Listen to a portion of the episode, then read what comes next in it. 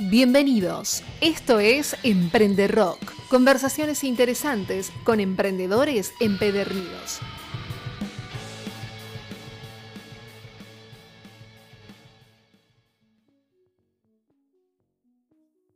En este episodio charlaré con el cofundador de una empresa que acompaña a las organizaciones cumpliendo un rol, además de importante, estratégico en los procesos de transformación y adaptación a las nuevas tecnologías que las mismas deben afrontar supliendo una solución que no discrimina sectores, atendiendo desde constructoras hasta empresas fabricantes de indumentaria para yoga. Esto es Smarterix, una sociedad que en conjunto aporta más de 30 años de experiencia. Y aquí conmigo para charlar, Cristian Acevedo, emprendedor y socio fundador. Hola Cristian, ¿cómo estás? ¿Qué tal, Claudio? ¿Todo bien? ¿Cómo va todo? Bien, bien. Gracias por acercarte a, a participar de este episodio. gracias, gracias por la invitación. En este tiempo, viste, poco usual esto, es siempre reuniones por Zoom, eh, estar en persona se valora. Cristian, contame, contame un poquito de vos, ¿qué hacías antes de Smarterix?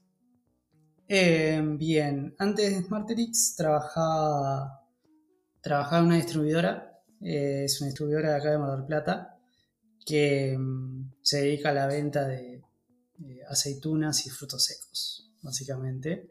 Y, digamos, empecé como un segundo, digamos, mientras estudiaba, empecé a trabajar ahí, así que hacía cosas pequeñas, podríamos decir, eh, envasaba y demás, y después, eh, digamos, me fueron dando más responsabilidades y terminé manejando el, el, reparto, los pedidos, algunos clientes y demás.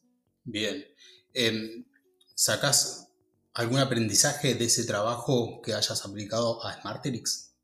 Eh, sí, o sea, fue, fue el inicio, después, en realidad antes de Smarterix estuvo Elemental IT, que tuvo bastante de, de la distribuidora, sobre todo el conocimiento de, de cómo funciona, de cómo se maneja el, la parte de negocio, digamos, lo que se llama en B2B, o sea, de empresa a empresa.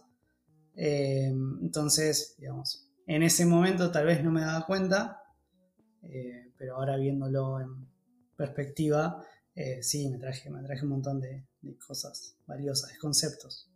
Bien, ¿cómo empieza esta primera empresa, Elemental? Elemental IT. ¿Es tu primer proyecto emprendedor?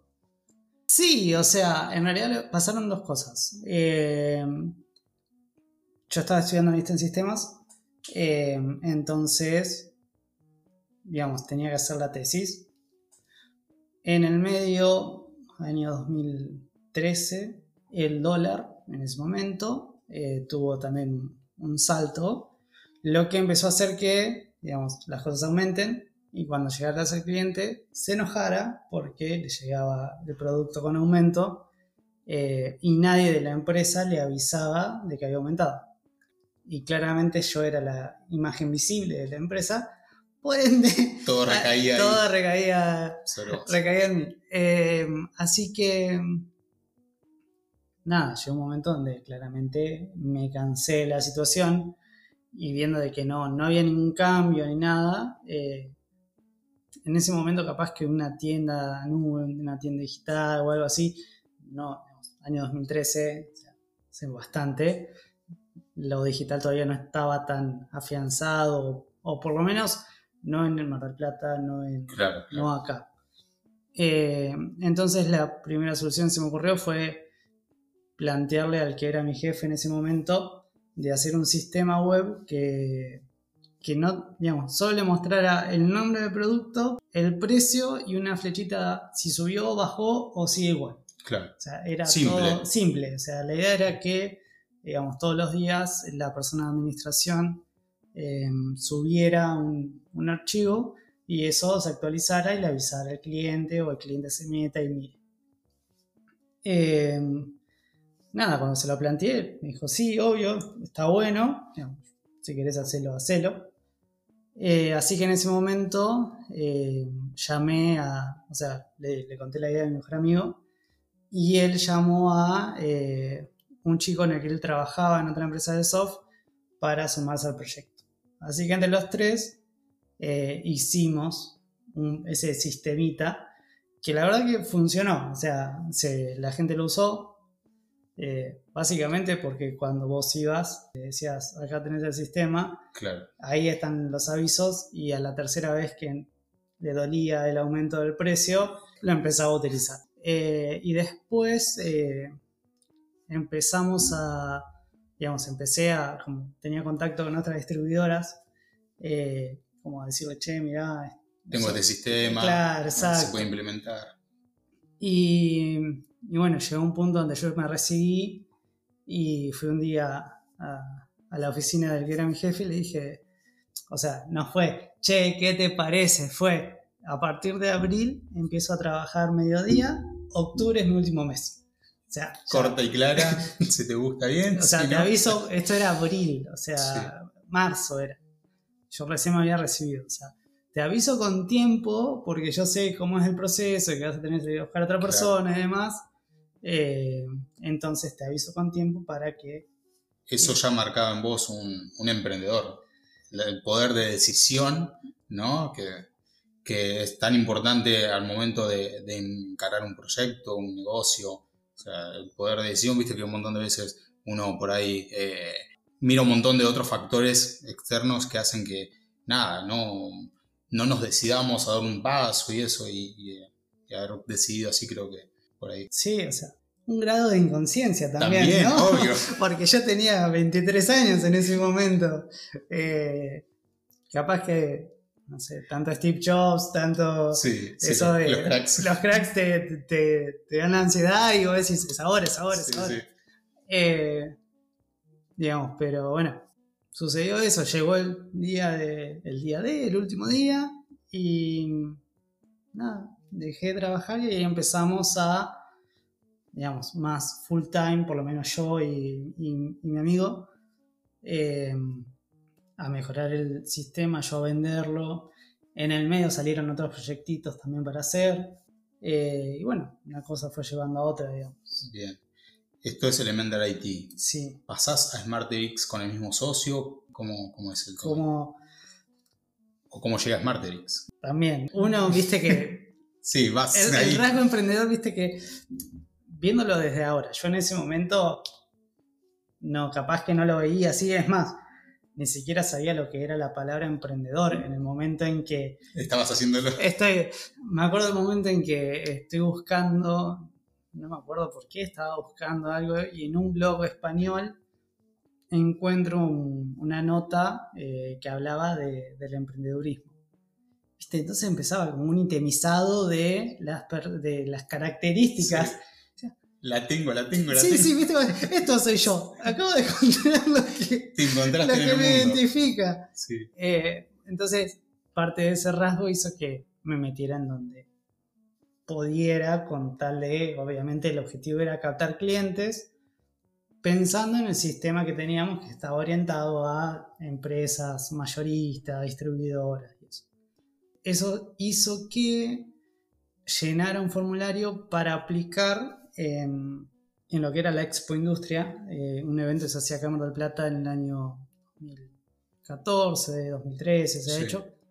Eh, nada, o sea, pedían mucha más experiencia en el rubro, empresas más consolidadas, emprendimientos digitales, pero que tuvieran ya cierto recorrido. Yo dije, no igual. Con los mismos 23 años, como dijiste hace un rato. de cabeza, dale. Sí. Y resulta que quedamos, eh, me mandaron un mail, me dijeron que nada, que les interesaba lo que, lo que hacíamos, así de que elija qué días y qué horarios quería participar el encargado de, de que manejaba el área digital de emprendedorismo de ahí, de, ¿cómo se llama?, de la Expo Industria, es quien es hoy mi, socio. Digamos, charlando ahí en, la Expo Industria de lo que hacíamos y demás, eh, le copó, le copó la idea, le copó.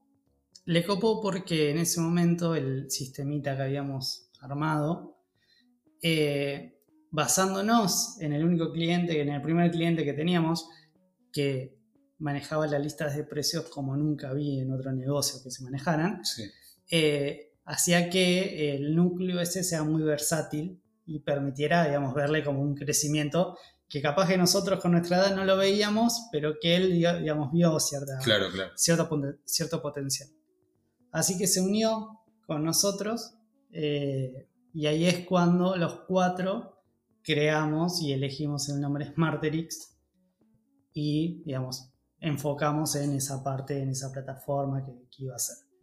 Después pasaron cosas, eh, digamos, manejar, ponerse de acuerdo entre cuatro personas, Difícil. complejo. Claro. Primero porque las decisiones tiene que haber mayoría y somos número par. Uno tenía que ceder, o sea, no, no había otra. Eh, así que, digamos, eso. Después, obviamente, la convivencia, o sea, la convivencia laboral, Sí, no, sí, no juntos, sino eh, de los tiempos, de las reuniones y se va desgastando. Yo admiro a Globan, o sea, son Sí, cuatro, cuatro. socios y son la bestia que son. Me saco el sombrero. Eh, entonces eso hizo que en un momento eh, mi mejor amigo me dijera, todo hacer- bien, pero yo llego hasta acá. Eh, al mes, más o menos, pasó lo mismo con, con el otro chico. Eh, y bueno, quedamos Juan y yo. También par. También par, pero, Pero bueno, distinto. pero distinto, de a Sí, dos. Hay estudios que dicen que el número ideal son dos, tres a lo sumo, pero ya cuatro te dice que la tasa Está difícil. está difícil. Eh, así que bueno, ahí reconvertimos en base a lo que nosotros mejor sabíamos hacer. Y ahí es cuando Smarterix se transforma y comienza a ser más la consultora que soy. Claro. ¿En qué quedó el software inicial? Ahí es una Ahí. idea que está, viste, cuando decís, Sí, la sí. seguís viendo, sigue pasando el tiempo y seguís viendo que ese, esa- ese nicho al que apuntábamos eh, está latente y es, es, es como esa cosita que decís, en algún momento la voy a hacer. Claro. Eh, hablabas de emprendedurismo recién. Em, desde tu perspectiva o desde la perspectiva de Smarterix, ¿no? teniendo en cuenta que no solamente ustedes emprenden, sino que también ayudan ¿no? a, negocios a emprender un nuevo camino, eh, ¿crees que hoy, en lo tecnológico, ¿no? es más fácil emprender para el emprendedor de hoy, 2021? ¿Le es más fácil que a un emprendedor 2013? Sí, sí, sí, yo creo que sí es más fácil. Eh, creo que hay herramientas, un montón, que te permiten enseguida empezar el negocio y Sí, a cortar caminos. y acortar caminos y aprender. Eh, a veces tal vez lo que pasa, o por lo menos lo que yo veo, es que se pueden sentir frustrados por la cantidad de info, por la comparación contra otro, Claro. eh, por la ansiedad de querer ser más Sí, y, sí. y no respetar el proceso, digamos, porque para mí, desde que yo empecé a hoy, eh, claramente fue un proceso de crecimiento en lo personal eh, y como emprendedor que, si bueno, si vos me preguntás, ¿pasarías de vuelta por lo mismo? Sí, totalmente, o sea, Es Hoy- lo que forja al emprendedor. Exacto, o sea, hoy sé o me manejo de una manera o hago lo que hago gracias a que me pasaron un montón de cosas en el camino que hicieron que esté donde esté hoy. Eh, pero digamos, volviendo a eso, sí, o sea, hay un montón de herramientas, es más sencillo.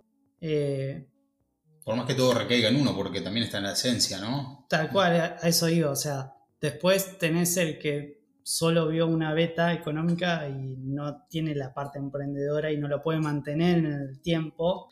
Y después el que ya tiene un perfil más emprendedor. O sea, si no lo hizo con esto, se transformó y hizo con aquello y se transformó y lo hizo con otro. claro, Le O sea, la siempre le va a buscar la vuelta y creo que va por ahí.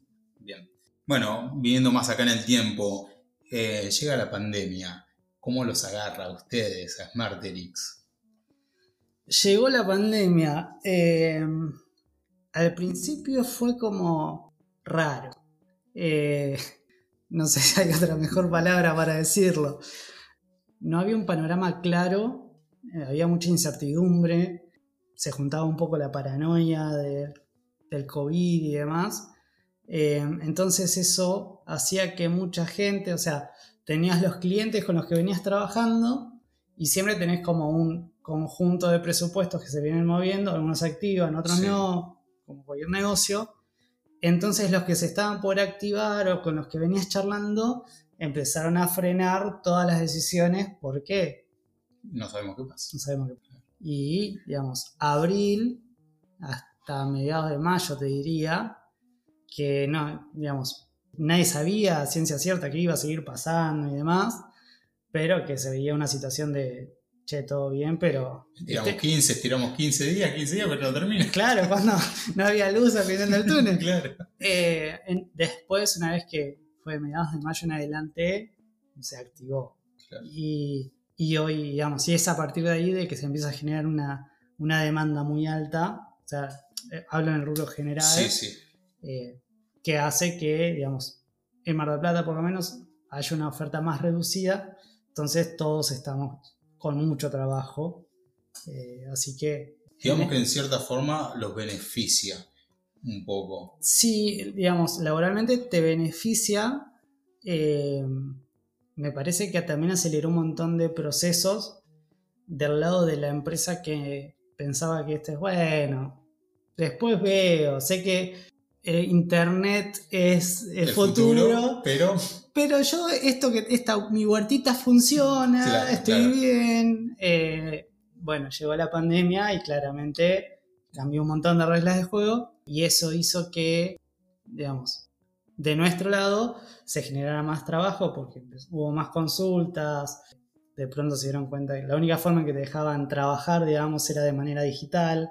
Entonces, te, medio que te obligaron eh, y eso hizo que se aceleraran los tiempos. O sea, en un año de pandemia se aceleraron como cinco años, leí el otro día, del proceso normal que venía llevando el camino de la empresa a lo digital. Claro, Eh, bien. Eh, Me sacaste una, una pregunta y justamente te iba a comentar esto de, hay gente que, o negocios, empresarios más tradicionales que les cuesta entender que hoy por hoy tienen que transformarse. O sea, tenés algún cliente que vos le digas, mira, estas son las opciones, pero realmente no lo ve, no lo puede ver, ¿viste? Esa persona que está encegada en lo, en lo suyo. Y es complicado, o sea, yo los entiendo también porque pertenecen, digamos, a otra escuela, Claro, a una escuela que estaba más acostumbrada a, a la presencialidad como único medio, que también, eh, digamos, es gente mucho más grande, que vivieron todo un proceso, o sea, ellos vieron desde el nacimiento de Internet Claro. a hoy que es todo, sí, sí. eh, entonces depende mucho también de la personalidad de la persona y de, y de sus creencias y demás, que hace que vea esto a veces como una amenaza incluso, o como que el canal digital le compite al canal físico, cuando en realidad no, no lo es, sino que ambos se, se unen complementan. sí, se complementan, exacto. Eh, digamos, el que tiene esos problemas de que capaz que todavía no la ve, y es no la ves hoy y si no la ves dentro de un tiempo vas a terminar cerrando. Por lo general acá hay muchas empresas familiares, con lo que eso hace que siempre hay una hija, un hijo, Sí, un sobrino, una sobrina que dice, bueno, dale, yo sé que vos no sabés, pero te van y vamos a llamar a esta gente, a estos chicos, a quienes sean, que nos van a ayudar y nos van a ir guiando. Bueno, ustedes eh, en Smarterix brindan un servicio bastante completo e integral, ¿no? Teniendo eh, consultoría, diseño, programación, mobile studio, marketing. ¿Cuál dirías que es su fuerte? La consultoría. La consultoría. Es la parte, eh, creo que es la parte que más disfrutamos. Sí. Eh, porque justamente es la parte donde vos te metés dentro del mundo de la empresa eh, y entendés cómo funciona, cómo es el negocio, entendés cómo son los dueños, eh, cómo está formada, los empleados y demás, porque es a partir de eso que vos vas a trabajar. Necesitas entender cómo están hoy para decir, bueno, está buenísimo lo que vos me decís, de, quiero venderle a toda Argentina. Bien, genial, pero primero veamos dónde estás Claro, claro. Porque yo no, no te puedo decir sí, dale, sin primero mirarte y decir, está buenísimo, pero hoy no podés, porque Claro. hay un montón de trabajo primero. Entonces, eh, la consultoría, por lo menos en lo, en lo personal, eh, es lo que más disfruto porque es donde ves todo el potencial. El potencial del negocio se ve en ese momento. Genial. ¿Y qué destacás de Smarterix? ¿De qué destaco? Eh, La ética. ¿Por qué la ética? Porque, digamos, estar en un rubro como el que estamos nosotros, donde, digamos, hoy está minado Internet de cursos de... De todo. todo. Entonces, eh, digamos, sin desmerecer, hay gente capaz que hace uno, dos, tres cursos y ya se pone a, eh, a brindar servicios y a brindar servicios a un valor que capaz que es Más. más de, de la media, más de lo normal.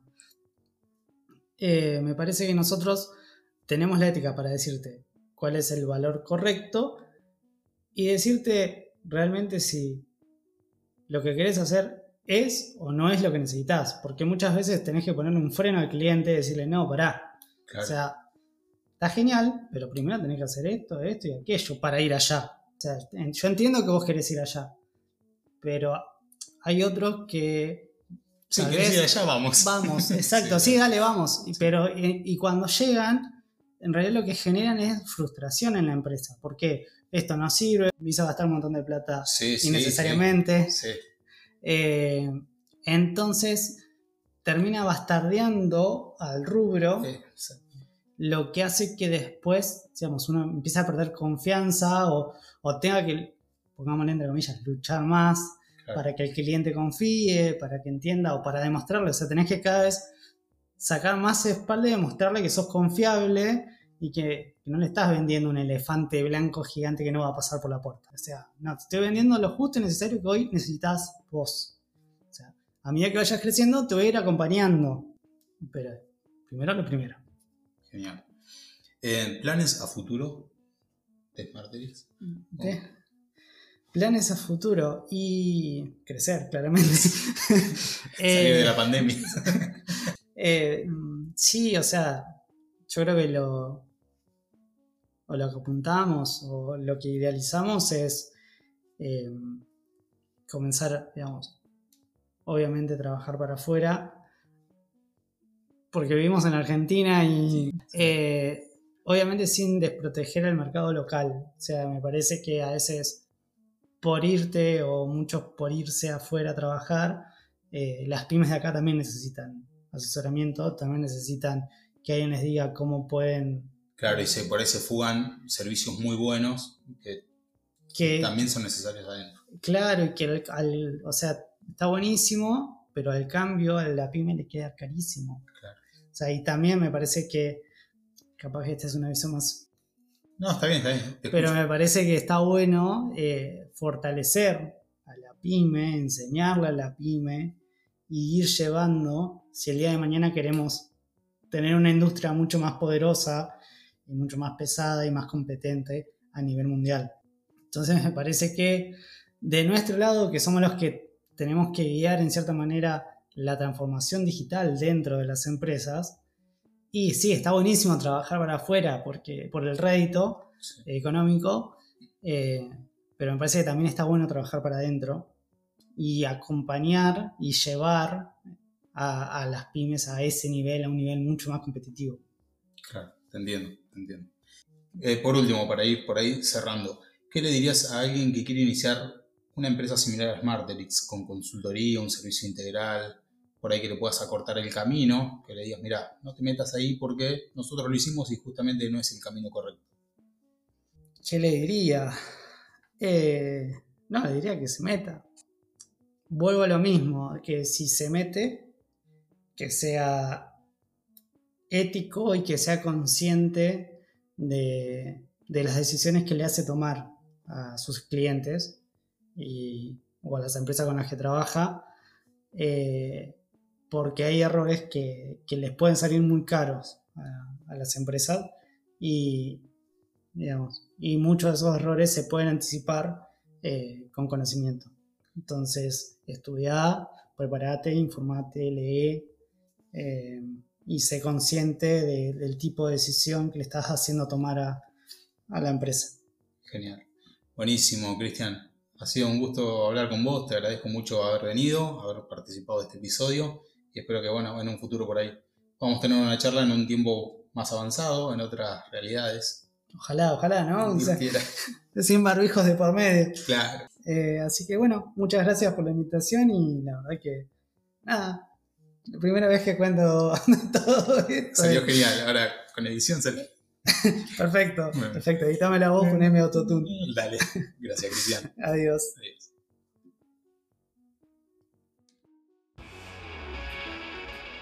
Si te gustó este episodio, te invito a que te suscribas para no perderte los siguientes. Visita www.clausoficial.com para más novedades. Hasta el próximo encuentro.